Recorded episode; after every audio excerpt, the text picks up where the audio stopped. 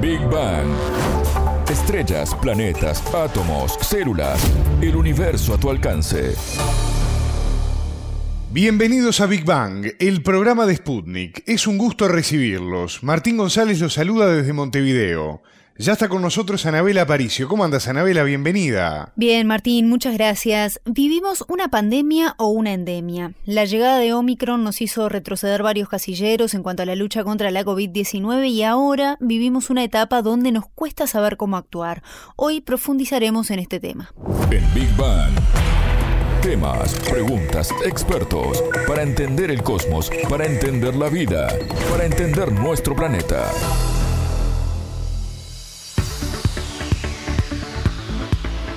Ya lo planteabas en la presentación y en el mundo se está debatiendo esta pregunta, ¿no? ¿Estamos ante una pandemia todavía o ante una endemia? Esta es una duda que aún no tiene consenso entre los expertos, pero primero expliquemos qué significa cada concepto.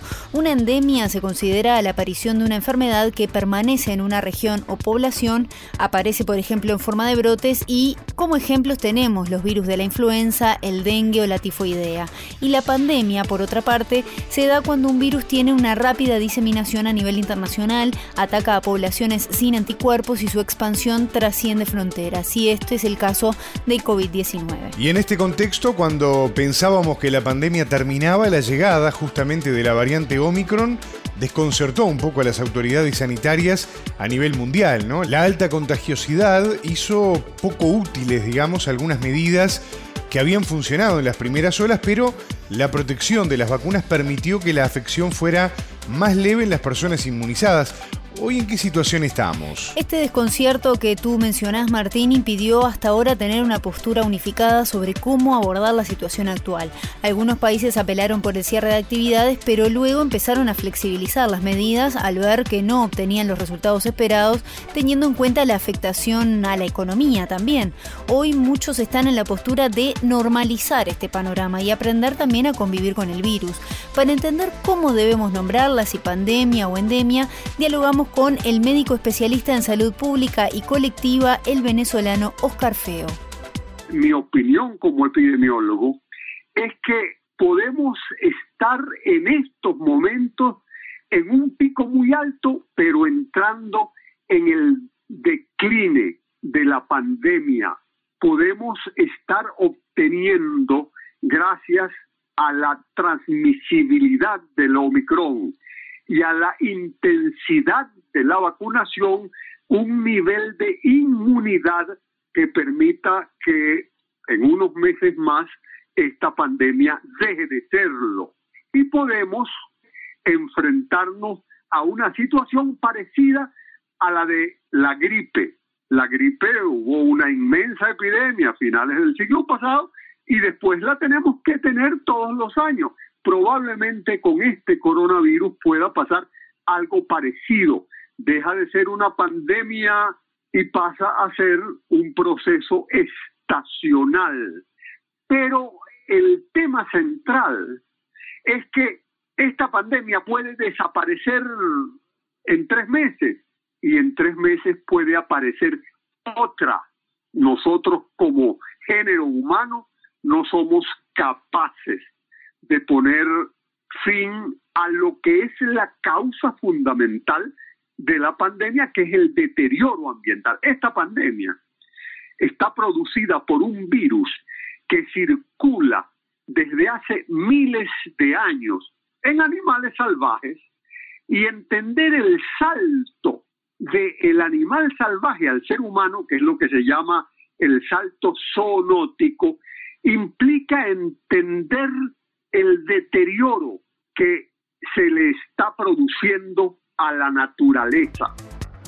Este punto que menciona el experto venezolano nos da pie para hablar de la vinculación que tiene la pandemia con otras problemáticas que atraviesa el mundo, ¿no? Exactamente, Martín, y lo hemos conversado en otras ediciones de Big Bang. Feo afirma que por eso es necesario cambiar también la forma en que vivimos y cómo enfrentamos la relación con los virus que forman parte de la naturaleza para evitar la aparición de nuevas pandemias.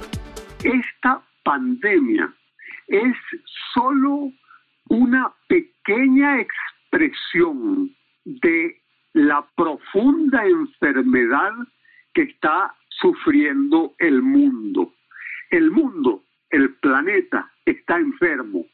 Uno de los síntomas de esa enfermedad es la pandemia, otro el cambio climático, otro el incremento de la violencia, otro el incremento de las posturas fascistas. Hay muchísimos elementos que conforman la crisis del modelo civilizatorio que estamos viviendo y la pandemia es uno de ellos. Por lo tanto, no podemos ver a la pandemia aislada.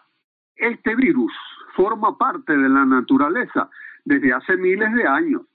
La Organización Mundial de la Salud acaba de anunciar hace una semana que hay por ahí circulando otro coronavirus que pudiera eventualmente, si se produce una mutación, generar no esta, sino otra pandemia.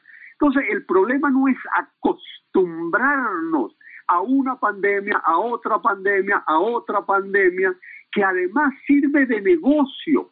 Eh, con esta pandemia, el 90% del mundo se ha empobrecido, pero el 10% más rico de la población se ha hecho más rico. Entonces, ¿quién gana? La industria farmacéutica. ¿Y quién pierde? La población que ya no puede salir a la calle, que está permanentemente atemorizada. Entonces, el problema, más que acostumbrarnos a un virus, es transformar la forma como enfrentamos nuestra relación con los virus que son parte de la naturaleza. Japón aplicó una política interesante que resultó efectiva para su población y les permitió reducir la tasa de contagios previo a Omicron, pero también lo llevó a aprender a convivir con el virus. ¿De qué se trata esto, Anabela? Evitar las tres Cs espacios cerrados, lugares concurridos y entornos de contacto cercano. Este consejo fue impartido por el gobierno en 2020, ya al principio de la pandemia, y desde entonces se ha grabado en la sociedad aplicándolo en sus prácticas diarias. Japón incluso mantiene la entrada de turistas extranjeros al país, pero no llegó a tomar medidas drásticas como el confinamiento, ¿no? Exactamente. El virólogo japonés Itoshi Yoshitani días atrás habló sobre el tema en una columna del diario The New York Times, refiriéndose a eso que hablamos pues él ha asesorado al gobierno japonés sobre cómo enfrentar este virus. Y una de las cosas que mencionaba es que las leyes japonesas no permiten los confinamientos y es por eso que tampoco se decretaron en estos años de pandemia. Pero de todas formas, el objetivo de las autoridades fue encontrar formas de vivir con la COVID-19.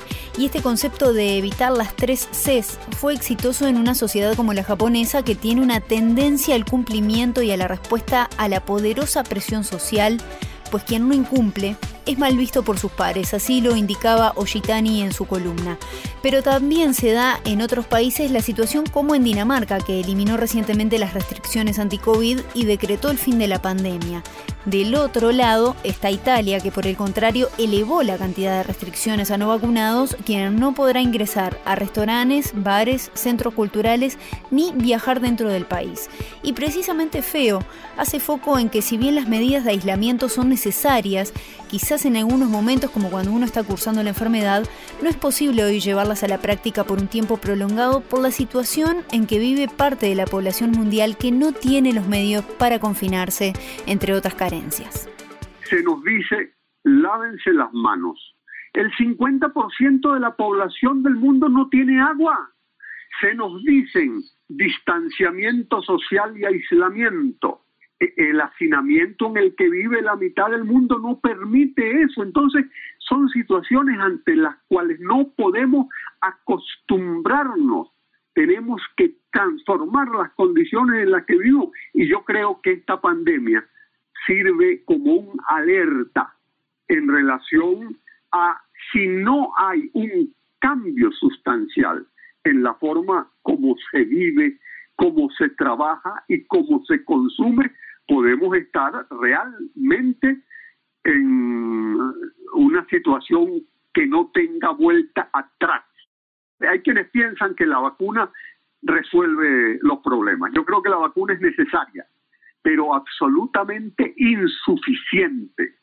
Y además, alrededor del tema de la vacuna hay otro problema, que es que no podemos verla como mercancía, como la ve la industria farmacéutica, sino que tenemos que verla como un bien común necesarios para hacer frente a esta pandemia, pero vamos a necesitar otra vacuna dentro de tres meses para la otra pandemia y entonces se convierte en un negocio y ese negocio tiene en el fondo el pánico colectivo. Entonces tenemos que aprender no solo a convivir con el virus, sino a enfrentar el pánico colectivo que los medios inadecuadamente muchas veces provocan en la población. Conciencia colectiva.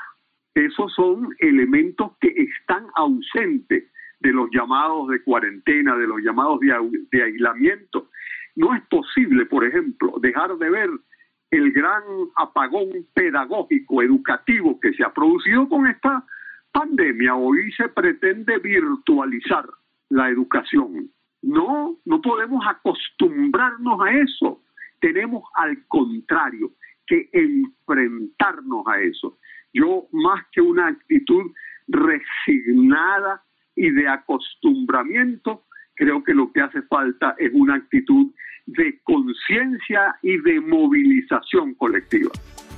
El fracaso del mecanismo COVAX, recordemos que es el sistema de distribución de vacunas de la Organización Mundial de la Salud, puso sobre la mesa también los problemas de coordinación entre países o regiones a la hora de eh, poder enfrentar situaciones de crisis como esta, ¿no? Sin dudas, Martín, la OMS incluso admitió meses atrás que entregaron poco más del 5% de todas las vacunas administradas en el mundo y que no alcanzarían los 2.000 millones de dosis que se habían planteado para el 2021. Y en este contexto, los países de menos recursos fueron los más perjudicados. El experto venezolano considera que esto muestra la necesidad de una mejor coordinación entre países para superar este tipo de problemáticas. Buena parte de las medidas no son individuales, son colectivas. Necesitamos, por ejemplo, un nuevo modelo de relacionamiento y de integración entre los países. Si algo ha caracterizado esta pandemia es la descoordinación y la dependencia. Somos absolutamente dependientes de la industria farmacéutica que nos vende vacunas y medicamentos y no somos capaces entre los países de coordinarnos en nosotros para poner coto a esa situación. Esas son cosas indispensables que hay que señalar. Escuchábamos al médico especialista en salud pública y colectiva, el venezolano Oscar Feo, y su balance sobre lo que podemos esperar de esta pandemia y las formas de enfrentarla. Muchas gracias, Anabela. Fue un placer. Esto fue Big Bang